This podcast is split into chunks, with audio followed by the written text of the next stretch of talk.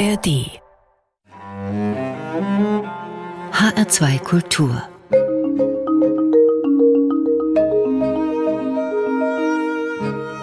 Doppelkopf mit Klaus Hofmeister und zu Gast ist Thomas Schüller, der katholische Professor für Kirchenrecht an der Universität Münster, einer der fachkundigsten und zugleich kritischsten Interpreten der katholischen Kirche in Deutschland, vielfach geschätzt, aber auch gefürchtet, zum Beispiel bei manchen Bischöfen, weil er die Kirche wie wenige andere auch von innen kennt.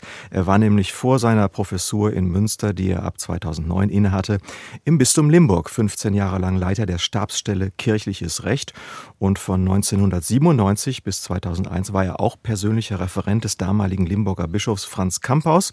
Aber einflussreich ist er mit all dem auch wegen seiner großen medialen Reichweite. Sowohl in den sozialen Medien ist er aktiv als auch als Interviewpartner bei Zeitungen, Radio und Fernsehen. Hallo, Herr Professor Schüller. Hallo, Herr Hofmeister. Herr Professor Schüller, es gibt ja nicht so viele Freidenker in der katholischen Kirche, die dann ihre Meinung auch wirklich provokant sagen. Woher haben Sie diesen Freimut? Den habe ich, glaube ich, von der mütterlichen Seite. Mhm. Ich komme aus einer jüdisch-christlichen Familie und äh, meine Großmutter war Sozialdemokratin und äh, hat den die NS-Zeit nur knapp überlebt, weil sie äh, nicht die, den Mund halten konnte. Und mein Großvater musste sie die letzten Kriegstage auch ins Bergische Land verfrachten, weil äh, die Gestapo hinter ihr her war. Und meine Mutter, die, weil sie einen jüdischen Großvater hatte, nicht äh, aufs Gymnasium durfte, damit auch nicht studieren durfte, hat immer gesagt, äh, wir haben jetzt die Demokratie und ihr sollt äh, so erzogen werden, dass ihr gegenüber allen Mächtigen der Welt immer frei redet, das sagt, was ihr denkt, natürlich den Anstand bewahrend.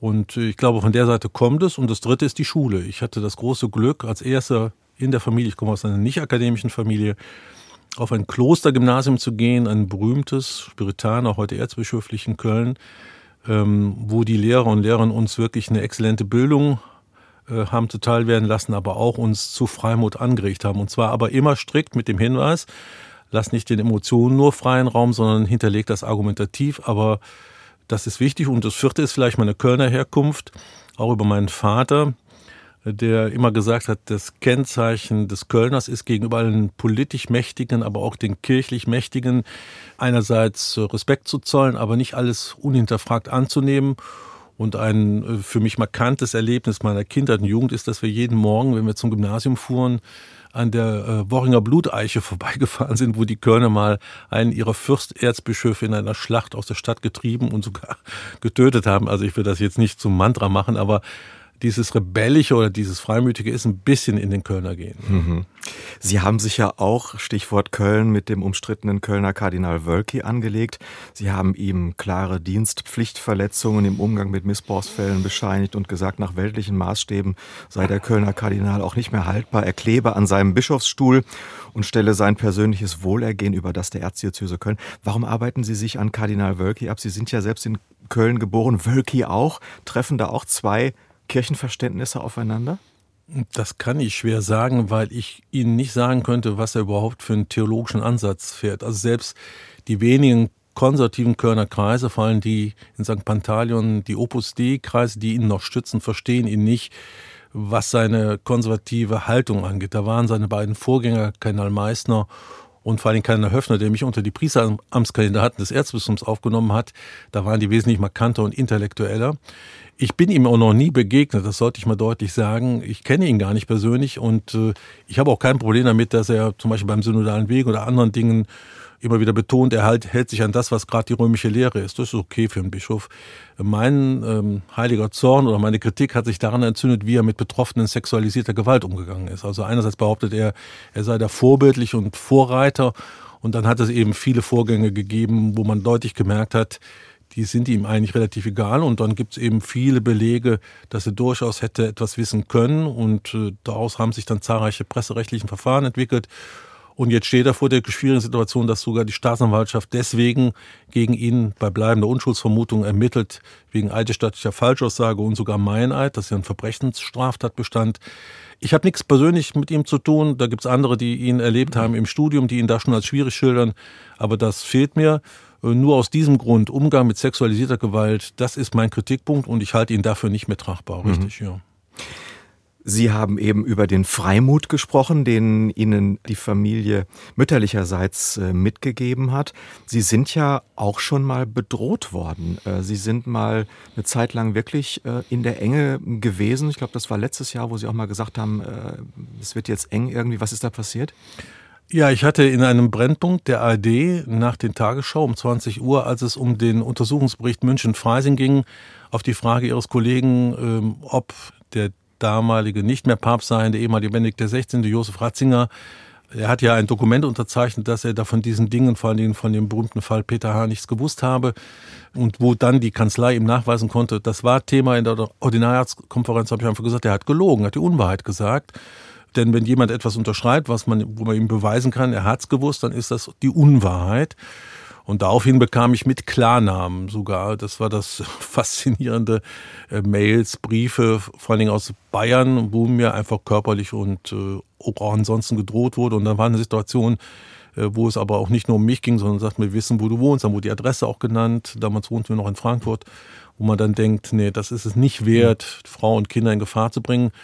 Und da habe ich mir eine gewisse Auszeit genommen. Passiert ist da nichts. Es ist angezeigt worden. Ich habe einen Bruder, der ist Anwalt. Das kann man auch strafrechtlich gut verfolgen. Aber es zeigt nochmal vielleicht die Radikalität oder die, die, die hm. Dramatik der katholischen Kirche, dass die Blasen rechts und links und überhaupt so hm. hart aufeinanderprallen und dass man sich gegenseitig die Pest an den Hals wünscht. Ja. ja. aber warum sind so viele Emotionen im Spiel? Also wieso ist das so zugespitzt im Moment? Also haben Sie Erklärung dafür? Ja, weil die katholische Kirche nach ihrem Weg sucht. Wir haben einen Papst, der verschiedene Botschaften aussendet und Benedikt XVI. galt ja nicht so unrecht als jemand, der die überkommene Lehre, die Tradition der Kirche, auch die Liturgie, hat ja die alte Liturgie wieder reetabliert. Der galt als für konservative Kreise, und das meine ich jetzt wertschätzend, der Begriff ist ja auch eigentlich positiv konnotiert, das Gute bewahren, er galt als der, der da nicht die katholische Kirche dem Zeitgeist freigibt. Und dann gibt es jetzt eben Leute, die wollen aber Reform. Und da prallen einfach Mentalitäten aufeinander. Und dann kommt einfach der allgemeine Trend hinzu, dass die Leute in den digitalen Medien, in den Netzwerken äh, jeglichen Respekt vor dem anderen aufgeben und in aller Brutalität aufeinander schlagen. Das kennen aber viele. Aber in der katholischen Kirche oder überhaupt in der Kirche wundert man sich, weil ja eigentlich das Liebesgebot gilt. Sie ja. waren im Bistum Limburg ein paar Jahre lang persönlicher Referent bei dem ja immer noch eigentlich hochverehrten Bischof Franz Kamphaus. Der gilt vielen so als ein vorbildlicher Kirchenführer. Der lebte einfach, steuerte seinen Golf selbst als Dienstwagen, hat sich für die Interessen von armen Menschen eingesetzt. Ja, und dann kam es auch bei ihm zu dem Eingeständnis, dass er sich in Sachen Missbrauch einen Fall geleistet hat, wo er schwere Schuld auf sich geladen hatte, wie er selbst formuliert hat. Hat Sie das überrascht oder wussten Sie dann letztlich doch so viel, dass es Sie nicht überrascht hat, dass er sozusagen auch vom Sockel der Verehrung stürzen würde? Das hat mich nicht überrascht, weil ich ja zwischen 93 und 2009 auf der Kirchenanwalt war. Das ist der Staatsanwalt im Kirchenrecht und der muss Im Bistum Limburg. Im ne? Bistum Limburg, mhm. genau. Und der muss bei solchen Fällen, wenn äh, Betroffene Fälle von sexualisierter Gewalt anzeigen, muss eigentlich vom Bischof informiert werden. Ich bin aber nur in einer Handvoll von Fällen überhaupt informiert worden, von ihm, dem auch heute noch lebenden langjährigen Generalvikar Günter Geis und dem Personalchef Domkapitular Wanka. Und das ist so, und da habe ich in den Fällen erlebt, dass er davon eigentlich nichts wissen wollte. Ich erzähle eine Geschichte kurz ein ganz schlimmer Fall, wo bisher dem Betroffenen nicht geglaubt wurde und ich aber nochmal mit ihm geredet habe und zusammen mit der Justiziarin beweisen konnte, dass das stimmt, wollte der betroffene Bischof Campos einfach eine Viertelstunde Rede und über die fatalen Folgen für sein Leben zu erzählen. Und da hat dieser, der das Motto hat, das Evangelium den Armen zu verkünden, der authentisch sein Christsein wirklich gelebt hat, da gibt's auch keine Abrede zu machen, wollte das nicht. Der, diese Generation der Bischöfe, Kalemann, Zollitsch, Kaspar, da wird man das genauso sehen, die wollten das nicht an sich rankommen lassen, waren da sehr unempathisch. Und das ist ein Punkt, wo ich mit meinem alten Bischof, den ich ansonsten natürlich hochgradig respektiere und dem ich Tag und Nacht zugearbeitet habe, wie er immer sagte, zugearbeitet, ein Laie arbeitet immer zu. Ne? ähm, da habe ich hohen Respekt vor der Lebensleistung, ähm, wo ich auch bis heute mit ihm nicht versöhnt bin, weil ähm, da hat er sein Bischofsmotto mit Füßen getreten. Mhm. Die Bischöfe behaupten ja inzwischen in Sachen Missbrauch, wir machen ganz viel in Sachen Prävention. Äh, damit nie mehr passiert, was passiert ist. Wir stellen die Opfer in den Mittelpunkt. Sie sind ja wegen ihrer rechtlichen Expertise, weil sie sich oft offen äußern, immer wieder auch Anlaufpunkt von Missbrauchsopfern, die auch noch vor, vor verschlossenen Türen in den Kirchen offenbar stehen. Wie erleben Sie denn aus dieser Perspektive äh, noch Defizite bei der Aufarbeitung? Mm, ja, es gibt ja Diözesen, die überhaupt noch nicht begonnen haben. Also äh, nicht im Sendegebiet des HRs, aber in Bayern oder in Magdeburg, wo der Bischof sagt, ich habe gar keine Ressourcen dafür. Es gibt aber jetzt einen ehemaligen Oberlandesgerichtspräsidenten, der das sehr gut macht. Nee, es ist, viele sind erst am Anfang. In Trier hat man es der unabhängigen Aufweisungskommission übergeben, damit das möglichst langsam geht, mit kirchlich besetzten Leuten, weil daran ja das Schicksal amtierender Bischöfe hängt, nämlich von Georg Betzinger als ehemaligen Generalvikar von Trier, aber auch natürlich dem Kardinal von München-Freising, der nachweislich schwere Vertuschungsstraftatbestände auf sich genommen, das weiß er auch, also Kardinal Marx. Da ist also in der Aufarbeitung ein sehr unterschiedliches Tempo und was ganz desaströs ist, einfach die Entschädigungszahlung. Es ist eine Armenspeisung, sage ich immer. Das Verfahren in der UKA, also die dann jetzt äh, an den staatlichen Schmerzensgeldtabellen äh, orientiert den Betroffenen Zahlungen ohne Anerkennung einer Rechtspflicht nur Plausibilitätsprüfung geben sollen, das ist reinste Willkür. Und wenn Betroffene sich beschweren, das dürfen sie mittlerweile, sie dürfen sich sogar beschweren, bekommen sie Akten, wo nicht die Entscheidungsgründe drin liegen. Da ist noch vieles im Argen und ganz dramatisch im Ordensbereich. Also ich begleite viele Opfer sexualisierter Gewalt, die einfach vor Beton laufen. Das gilt auch für große Orden wie die Jesuiten, Dominikaner. Äh, die wollen davon gar nichts wissen. Also wir sind da noch mittendrin. Äh, aber vieles ist geschehen, aber noch nicht genug. Der Kirchenrechtler Thomas Schüller ist zu Gast im HR2 Doppelkopf und wie üblich hat er natürlich auch Musik mitgebracht und sein erster Vorschlag ist ein Stück von dem englischen Synthie-Pop-Duo Pet Shop Boys It's a Sin, das ist aus dem Jahr 1987 und die Pet Shop Boys schildern darin Erfahrungen in einem strengen kirchlichen Internat und daher kommt auch der Titel dieses Liedes It's a Sin, alles war Sünde. Haben Sie das auch so erlebt oder wie kommen Sie auf dieses Lied? Ja, zunächst genau deswegen und äh, ich bin eigentlich nicht so ein Freund von Elektropop, aber das ist ein toller Song von der Musik her und äh, genau weil es eben diese lang praktizierte Übung der katholischen Kirche reflektiert, Kinder und Jugendlichen in ihrer Erziehungseinrichtung eigentlich immer ein schlechtes Gewissen zu machen, vor allen Dingen was Körperlichkeit, Sexualität angeht und das beschreibt dieser Song sehr gut.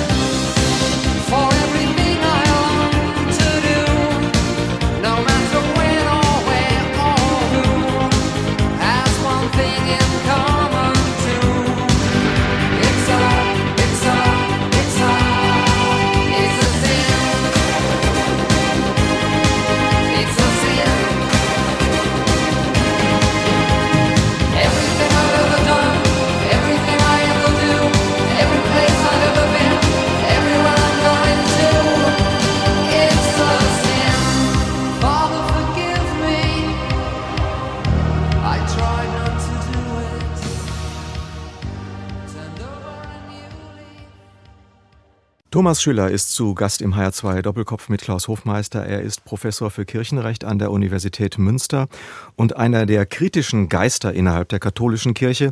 Einer seiner Arbeitsschwerpunkte ist das Staatskirchenrecht und dazu ist im September 2023 bei Hansa sein Buch Unheilige Allianz erschienen.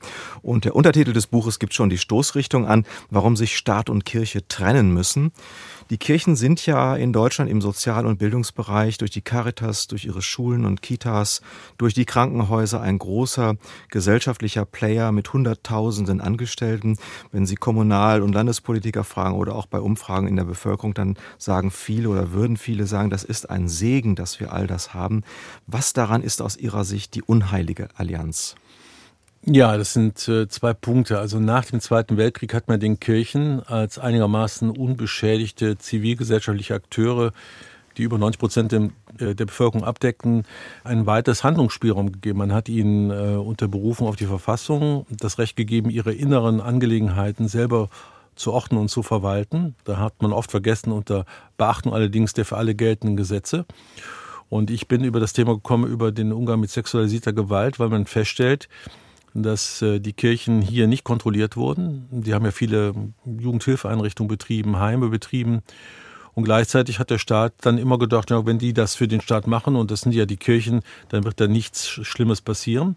Das ist auch die Frage des Staatsversagens. Das darf man heute fast gar nicht benennen, aber man muss diese Frage stellen. Und dann die Justiz. Also es zeigt sich deutlich, dass bis zur Jahrtausendwende, selbst wenn Fälle mal angezeigt wurden, die Justiz mit Samthandschuhen die Kirchen angefasst haben, da, wo ein Täter geständig war, schwere Sexualstraftaten begangen zu haben, wurde er erstmal nicht in Urhaft genommen, sondern in ein Kloster gesteckt. Die Strafen waren äußerst milde. Und die Münsteraner Studie zeigt an einem Beispiel auch, dass der Staatsanwalt dann den Deschanten anruft und sagt, bei einem schon mal Vorbestraften, der wieder angezeigt war, äh, wenn ihr ihn nicht holt, holen wir ihn. Das heißt, da gab es einfach eine Komplizenschaft. Michel Foucault hat das für Frankreich und für andere Länder mhm. über die Jahrhunderte schon aufgezeigt und äh, man hätte auch das Buch Komplizenschaft nennen können. Und das andere im Vermögensbereich. Äh, das Ereignis Thebats von Els ist noch eine gute Erinnerung. Wenn Betrug, der Limburger Bischof, Bischof bis 2013, 13, der sich da äh, am Vermögen des bischöflichen Stuhls bereichert hat, wo dann Strafanzeigen bei der Limburger Staatsanwaltschaft eingegangen sind und dann die Staatsanwaltschaft gesagt hat, ja, das gehört zum Ordnen und Verwalten, obwohl es öffentliche Gelder sind, ne? also Gelder einer Körperschaft des öffentlichen Rechts und wo man einfach merkt, Kirche und Staat, es gibt Felder, wo sie einfach miteinander in Berührung stehen und dann drückt man alle Augen zu. Und das dritte Unheilige Allianz ist einfach eine faktische Beobachtung. Knapp 50 Prozent, darüber streiten sich die Gelehrten, gehören den christlichen Kirchen an. Die religiöse Landschaft ist pluraler geworden. Der Gesetzgeber schreibt vor, dass bei den freien Trägern eine Diversität, also eine Pluralität auch der Träger zu beachten ist, weil ja dann nicht mehr alle Bürgerinnen und Bürger christlich äh, bestimmt sein wollen. Aber man bleibt in dieser Hängematte, weil man natürlich über die Jahrzehnte da auch mit der hohen Akzeptanz der Arbeit, das haben Sie in Ihrer Frage ja auch schon betont, leben möchte und weil die Kirche natürlich von der Infrastruktur administrativ, aber auch fachlich die Expertise mitbringt, aber sich dann schon die Frage stellt, steht dieser Staat, der weltanschaulich neutral sein soll, die Verfassung schreibt es vor, tatsächlich gegenüber allen Religionsgemeinschaften, auch den neu etablierten, in einer gleichen Distanz oder privilegiert er nicht in einem faktischen Sinne doch noch die ehemals großen Volkskirchen, die jetzt sterben? Und diese Frage mal zu stellen, mhm. das ist so der Grund, warum ich das Buch geschrieben habe. Mhm.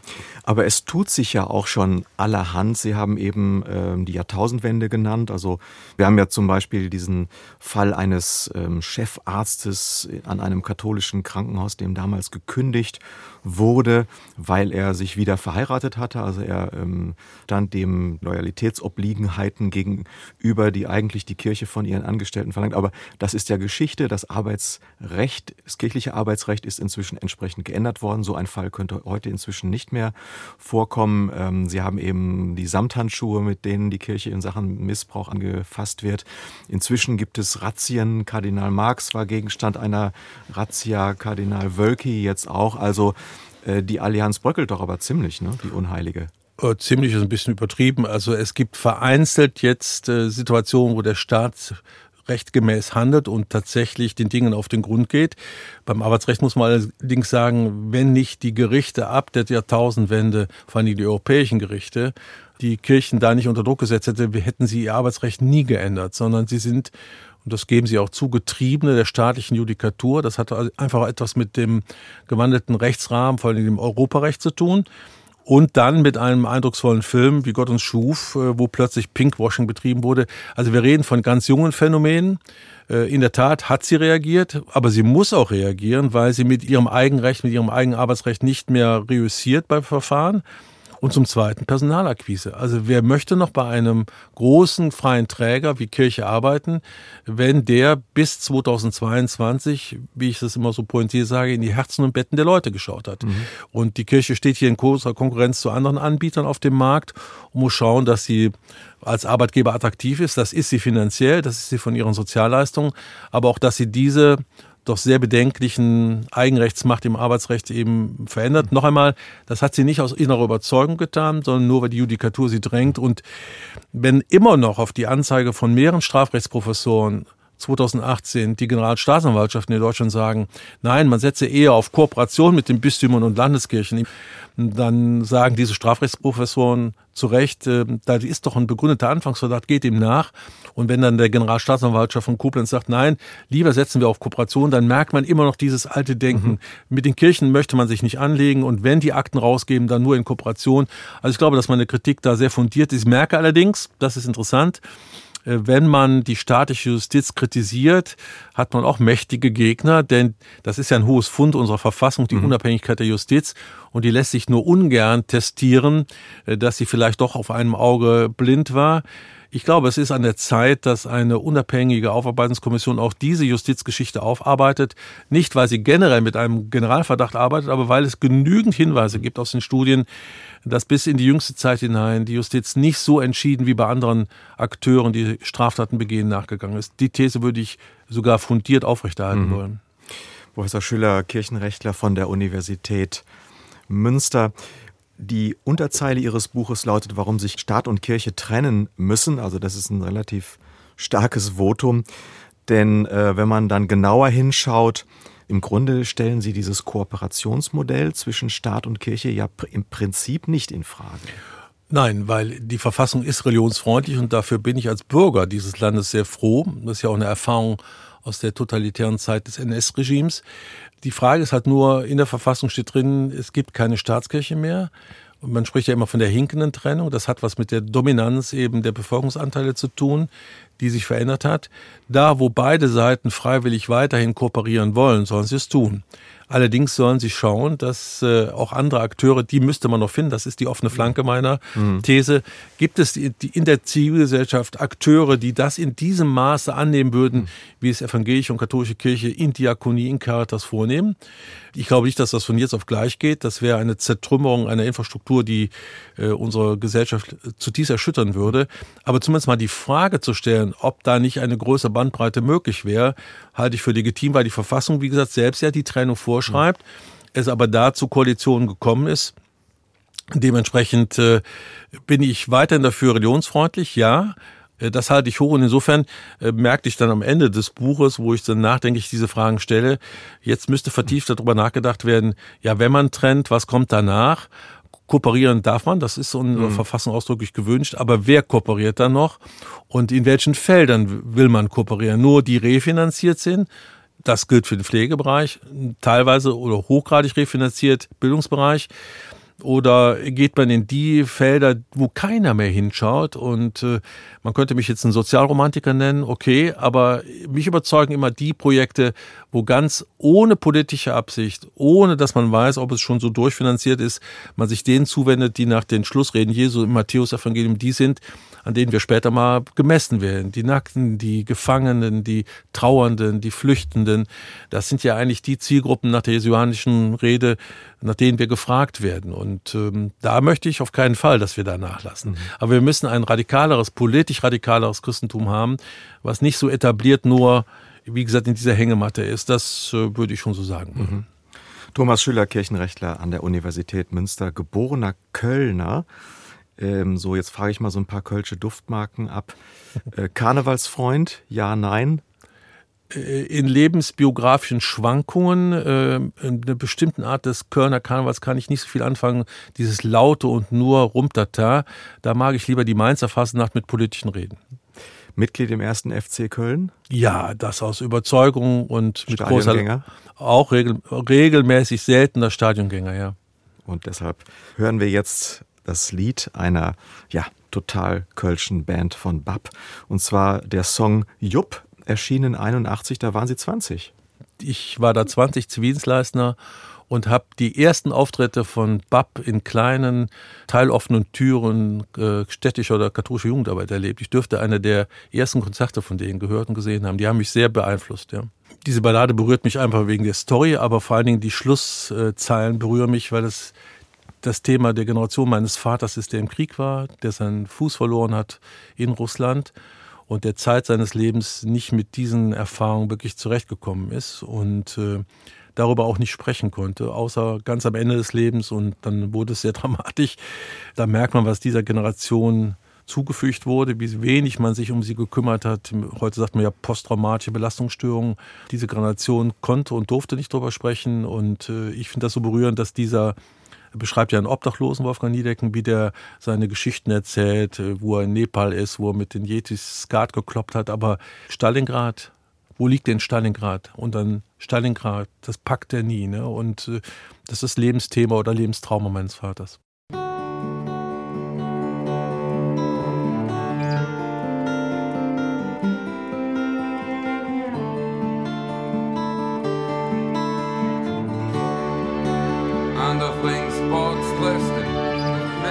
Kumpels und der Mammutfleisch, Lambrusco.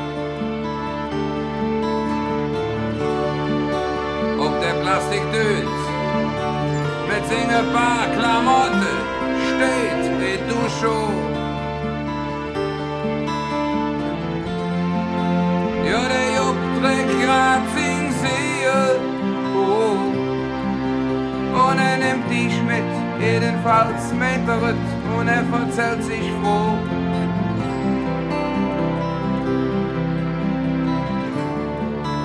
Und Programm steht Weltreis, wie jeden Tag verzählte, was ihm wo passiert ist. Kokosnuss und Baggeis und wie er über den Äquator balanciert ist.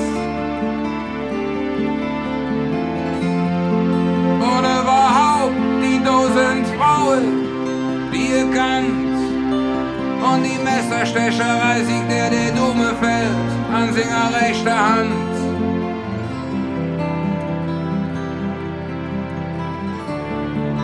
Und jetzt in Kathmandu, wo mit zwei Yetis Skat gekloppt.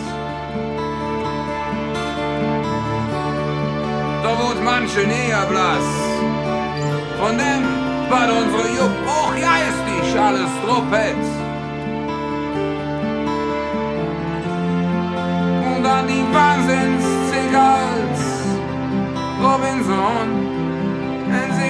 jene Welt, ganz ob sich selbst gestellt, aber wer kann das schon?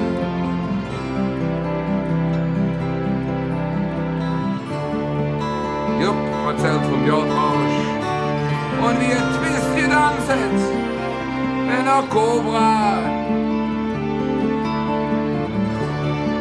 Vor dem karierten Zebra, der blonde Fee aus Peking namens Lola. Von Stalingrad erzählte nie. Das Stalingrad? In welchem Land ist das? Stalingrad, Wackeli, irgendwie. Thomas Schüller, der Professor für katholisches Kirchenrecht an der Universität Münster, ist heute zu Gast im HR2 Kultur Doppelkopf. Wir freuen uns, wenn Sie dieses Gespräch weiterempfehlen und da ist dann die ARD Audiothek die erste Adresse. Dort gibt es diese und alle Ausgaben des HR2 Kultur Doppelkopfes zum Nachhören. Herr Professor Schüller, im Oktober 2023 fand die Weltsynode der katholischen Kirche statt.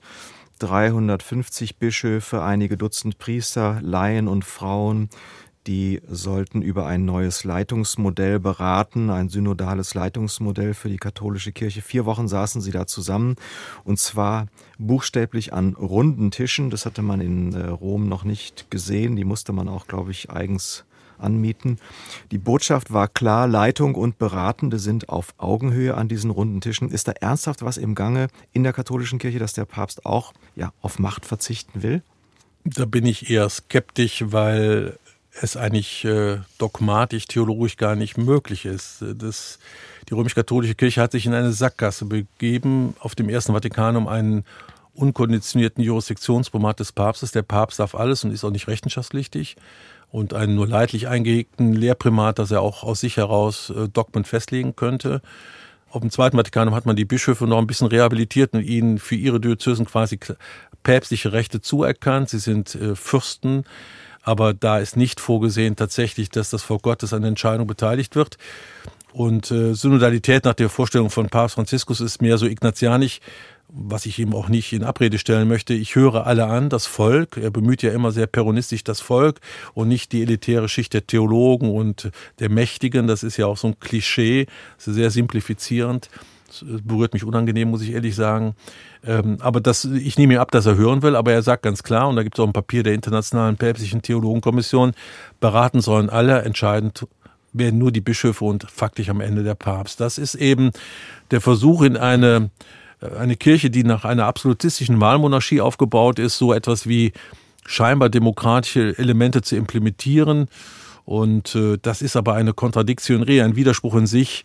Am Ende steht der Papst als alleiniger Entscheidungsträger.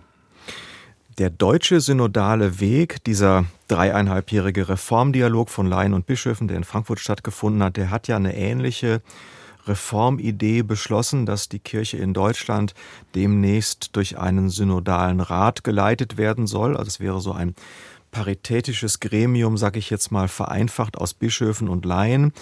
Und die Laien hätten dort eine Beschlussvollmacht gemeinsam mit den Bischöfen über alle relevanten Fragen der Kirche in Deutschland. Und da gab es dann natürlich äh, einen Aufschrei in Rom, ein förmliches Verbot, dass sowas also nicht sein darf und es in Deutschland auch niemals geben können wird. Das heißt also, der deutsche synodale Weg hat sich da auf einen Weg gemacht, der aus römischer Sicht und auch aus kirchenrechtlicher Sicht letztlich gar nicht darstellbar ist, oder wie ist das? Ja, die Römer haben die Sorge, dass die bischöfliche Vollmacht angegriffen wird, dass sie quasi äh, Vasallen ihrer synodalen Räte werden, die ihnen quasi die lehrmäßigen, aber auch rechtlichen und sonstigen Entscheidungen vorschreiben. Wobei das so äh, eine Karikatur eigentlich ist, wenn man die Beschlussvorlagen anschaut. Was die Bischöfe versuchen, ist, äh, eine Norm des Kirchenrechts sehr radikal auszulegen, nämlich eine Norm, die steht äh, 127, heißt, wenn sich ein Oberer an den Rat eines Gremiums bindet oder verpflichtet, ihn anzuhören, dann kann er Rechtsakte nur gültig setzen, wenn er diesen Rat einholt, beziehungsweise wenn er die Zustimmung einholt. Es gibt also den Rat, also die reine Beratung, aber es gibt auch die Zustimmungspflichten. Das kennt man im kirchlichen Vermögensrecht an ganz vielen Stellen, also da, wo es nicht um den Glauben geht, sondern die Finanzen. Das klingt sehr gut, das ist auch das Maximale, was möglich ist. Aber ich darf äh, aus der Rede des Vorsitzenden des Limburger Bischofs Georg Betzin zitieren. Limburg gibt's ja, und das habe ich faszinierend erlebt, so schon seit 1969 versucht, das umzusetzen in der Synodalordnung. Dafür ist auch Limburg sehr stark kritisiert worden. Es gab die berühmte Barfilet-Affäre, wo Bischof Wilhelm Kempf fast gestürzt wurde, was aber nicht gelang. Und da hat man das schon ausbuchstabiert bis zu einer bestimmten Grenze. Bischof Franz Campos war immer, wenn er einen Beschluss des Rates nicht folgte, wenigstens begründungspflichtig in der nächsten mhm. Sitzung. Das heißt, wenn also irgendeine Entscheidung für ein Bildungshaus so nicht verzogen wurde, das diszipliniert ungemein. Und übrigens auch die mächtige bischöfliche Kurie, denn das ist ja eigentlich das Machtzentrum einer Diözese. Das habe ich als positiv erlebt. Und Georg Betzing sagt dann anlässlich 50-Jahr-Feier, und ich sage euch, liebe Synodalen, ich werde das zukünftig sogar noch anders halten. Ich werde nicht nur äh, das als Empfehlung entgegennehmen, sondern ich werde mich an den Beschluss binden. Dann klatscht der Saal und überhört den Nachsatz, sofern dieser Beschluss nicht gegen Recht und Lehre der Kirche verstößt. Mhm. Und wer hat die Kompetenz? Kompetenz derzeit festzulegen, dass ein Beschluss gegen genau diese zwei Größen verstößt, allein der Bischof. Und damit beißt sich die Katze in den Schwanz.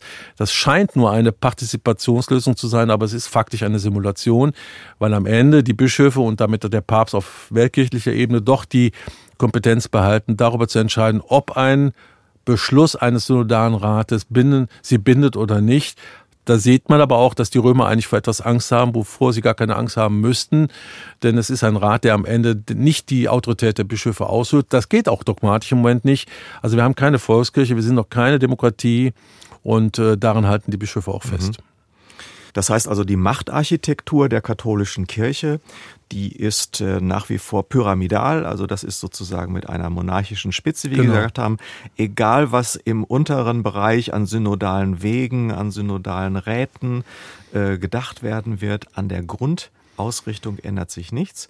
Das heißt, wir haben hier schon auch so ein ganz kleines bisschen mit Augenwischerei zu tun, wenn wir jetzt ähm, heute an diesem Tag, wo diese Sendung ausgestrahlt wird, äh, den sogenannten synodalen Ausschuss, ähm, wenn der eingesetzt wird von der deutschen katholischen Kirche, um eben solche synodalen Räte oder so einen synodalen Rat vorzubereiten, dann ähm, ist das letztlich immer noch ein bisschen Augenwischerei, dieses Stichwort Synodalität, wo man sagt, die Laien können dann am Ende wirklich mitentscheiden, das ist eine Fiktion. Das sagt ja mein sehr prominenter Kollege Norbert Lüdecke noch deutlicher als ich.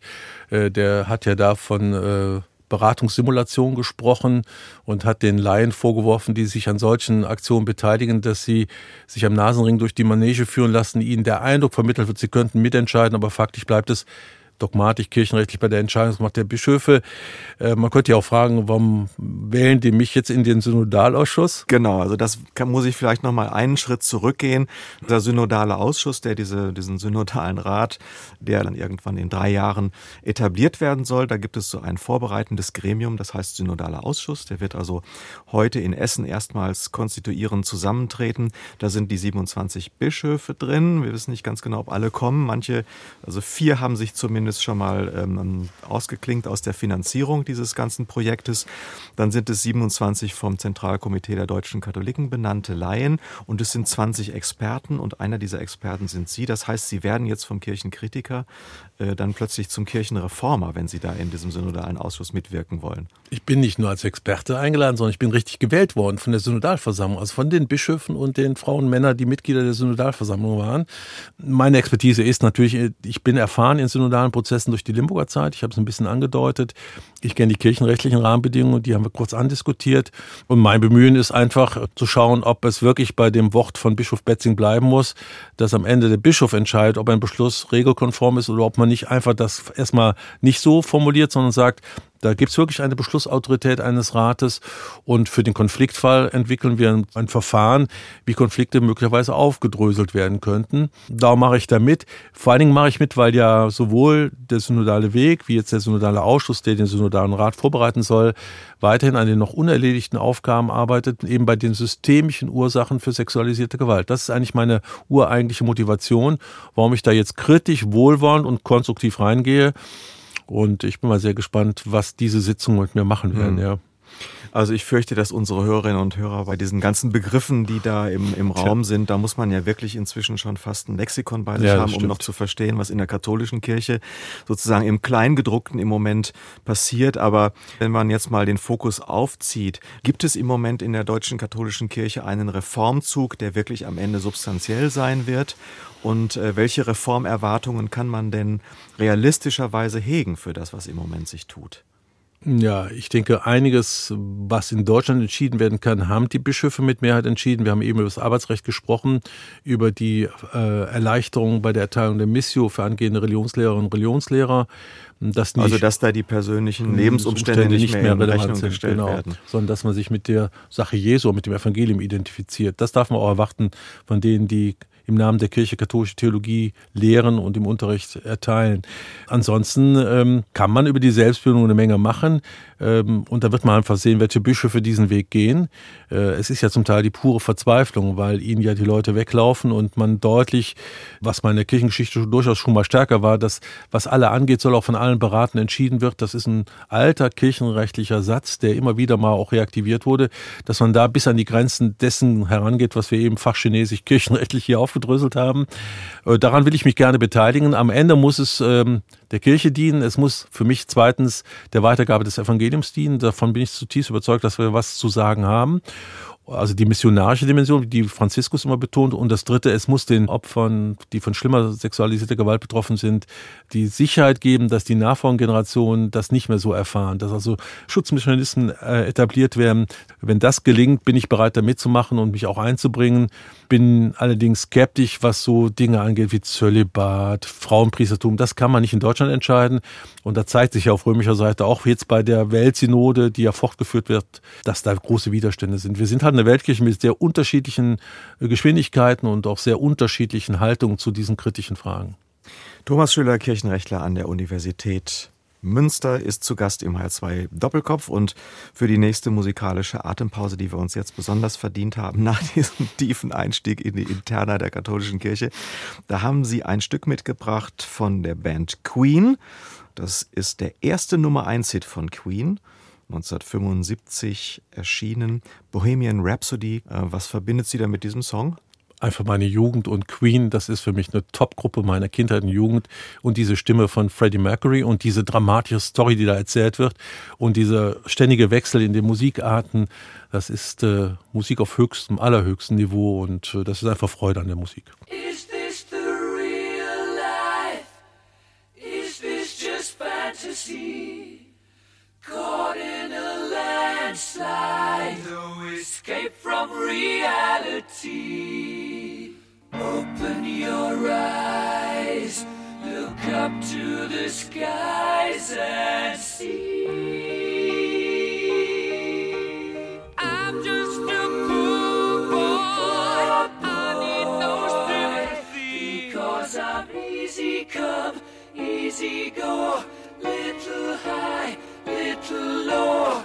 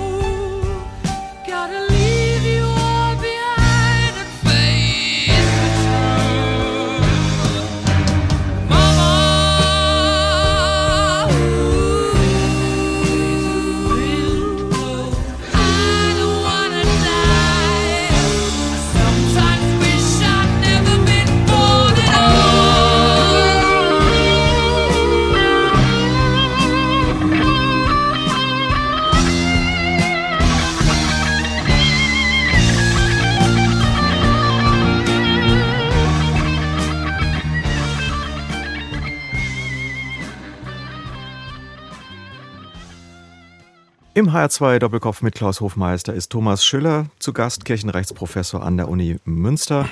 Wir haben Sie jetzt so als engagierten Menschen kennengelernt, der für eine evangeliumsgemäße, zeitgemäße Kirche sich einsetzt. Wieso geht man, wenn man etwas in dieser Richtung bewegen will, eigentlich ausgerechnet in das Fach Kirchenrecht, wo man es ja mit einem kaum oder wenn dann überhaupt nur sehr langsam zu verändernden Rechtskorpus zu tun hat, mit über 1700 Kanones, Paragraphen.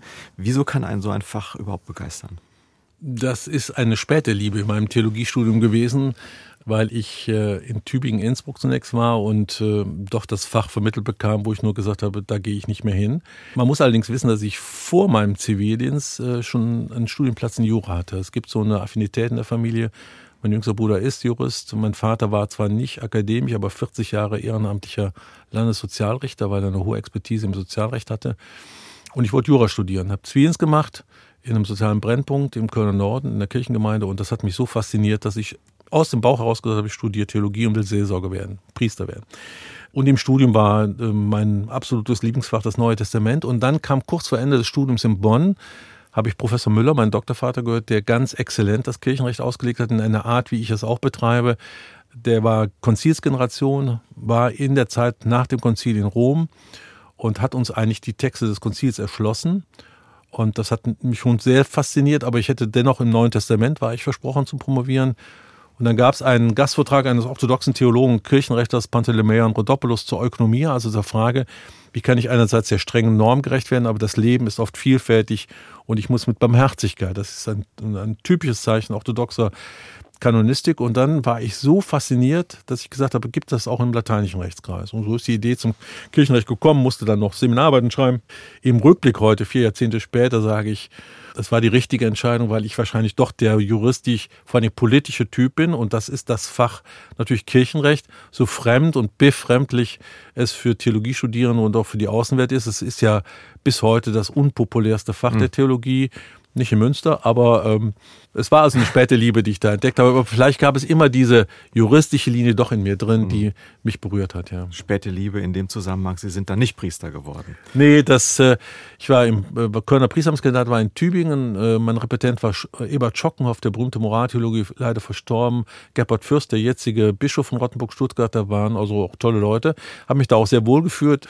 Aber ich habe dann Gott sei Dank ich habe später Priestern geholfen zur Laisierung, also dass sie heiraten konnten, habe ich immer gedacht, das ist dir erspart geblieben. Ich habe da einfach gemerkt, ich bin zum Priestertum berufen, würde ich heute noch sagen, aber nicht zu der damit pflichtmäßig verbundenen Lebensform äh, der Ehelosigkeit. Mhm. Und das habe ich früh gemerkt, habe aber nicht das Theologiestudium sein lassen. Das mhm. hat mich immer fasziniert.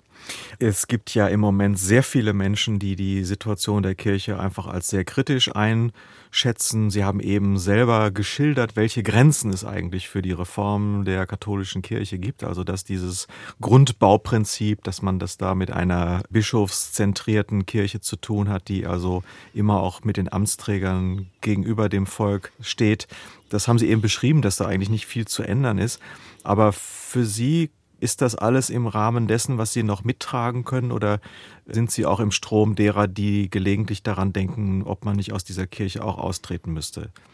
Nee, so weit bin ich noch nicht. Sehe mit Erschrecken, dass ich immer mehr Anfragen bekomme von in Ruhestand gehenden Geistlichen, wie auch pastoralen Mitarbeiterinnen und Mitarbeitern und Theologieprofessoren und Professoren, die sagen, am ersten Tag der Pension, Rente trete ich aus. Das ist ein alarmierendes mhm. Symptom das ist ja dann im Innersten der Kirche, dass die Leute sagen, wir halten diese Struktur nicht mehr aus.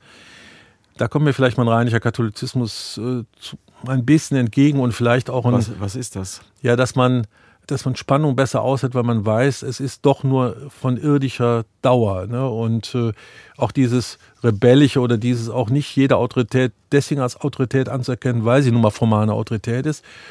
Und das Dritte ist einfach, dass ich glaube, dass der Glaube an Jesus Christus Gemeinschaft voraussetzt und dass ich nicht einzeln glauben kann. Das ist, ich wäre nicht zu dem geworden, der ich bin, wenn ich nicht Eltern, Schule, eine Pfarrei gehabt hätte oder auch eben den Zivildienst vor allen Dingen, wo ich so geprägt worden bin. Und da halte ich meiner Kirche die Treue. Ich muss allerdings mir dann den Vorwurf einhandeln, dass ich auch als Professor für so ein normatives Fach natürlich äh, quasi ein System stabilisiere, das Frauen nicht äh, beteiligt, das nur Männer bevorzugt und das Strukturen vorweist, die nicht demokratiekompatibel sind. Und ich muss halt mit den Spannungen leben lernen. Aber deswegen nehme ich mir den Freimut heraus, die Spannungen zu benennen. Und da, wo es offenkundige auch Verstöße gibt gegen die Menschenwürde, gegen die Rechtsnormen im Umgang mit den unter die Räder gekommenen, da rede ich halt frei und frank. Mhm. Das ist für mich eine Überlebensstrategie. Sagt Thomas Schüller, der Kirchenrechtler aus Münster. Das war der HR2 Doppelkopf mit Klaus Hofmeister und Thomas Schüller das aktuelle Buch des Kirchenrechtlers, über das wir unter anderem sprachen, ist, wie ich finde, gut lesbar für normal politisch interessierte und kirchlich interessierte Menschen geeignet. Das heißt, Unheilige Allianz, warum sich Staat und Kirche trennen müssen, ist bei Hansa erschienen. Herr Schüler, ich danke Ihnen sehr für das Gespräch und Ihren Besuch im Studio. Aber wir haben jetzt noch eine kleine Musik, die Sie mitgebracht haben, das Abendlied von Josef Reinberger. Bleib bei uns, denn es will Abend werden. Ich habe gelesen, dass Reinberger die erste Niederschrift dieses Abendliedes zwei Wochen vor seinem 16. Geburtstag geschrieben hat. Unfassbar. Es ist ein mich zutiefst berührendes Lied. Ich habe selbst im Chor gesungen. Es ist ja eigentlich die Emmos-Geschichte, wo der Herr weitergehen will und die Jünger sagen, komm mit, es will Abend werden. Das ist übrigens ein Lied, wo man vielleicht mein geistliches Dasein erkennt, wenn ich nach harten Tagen mit schlimmen Erfahrungen und mit harten Auseinandersetzungen nach Hause komme und zur Ruhe komme, höre ich dieses Lied, weil es mein Herz befriedet und äh, meinen Glauben ausdrückt und äh, das ist auch die Sentimentalität des Rheinländers. Das ist ein Lied, was mich richtig tröstet und zur Ruhe kommen lässt. oh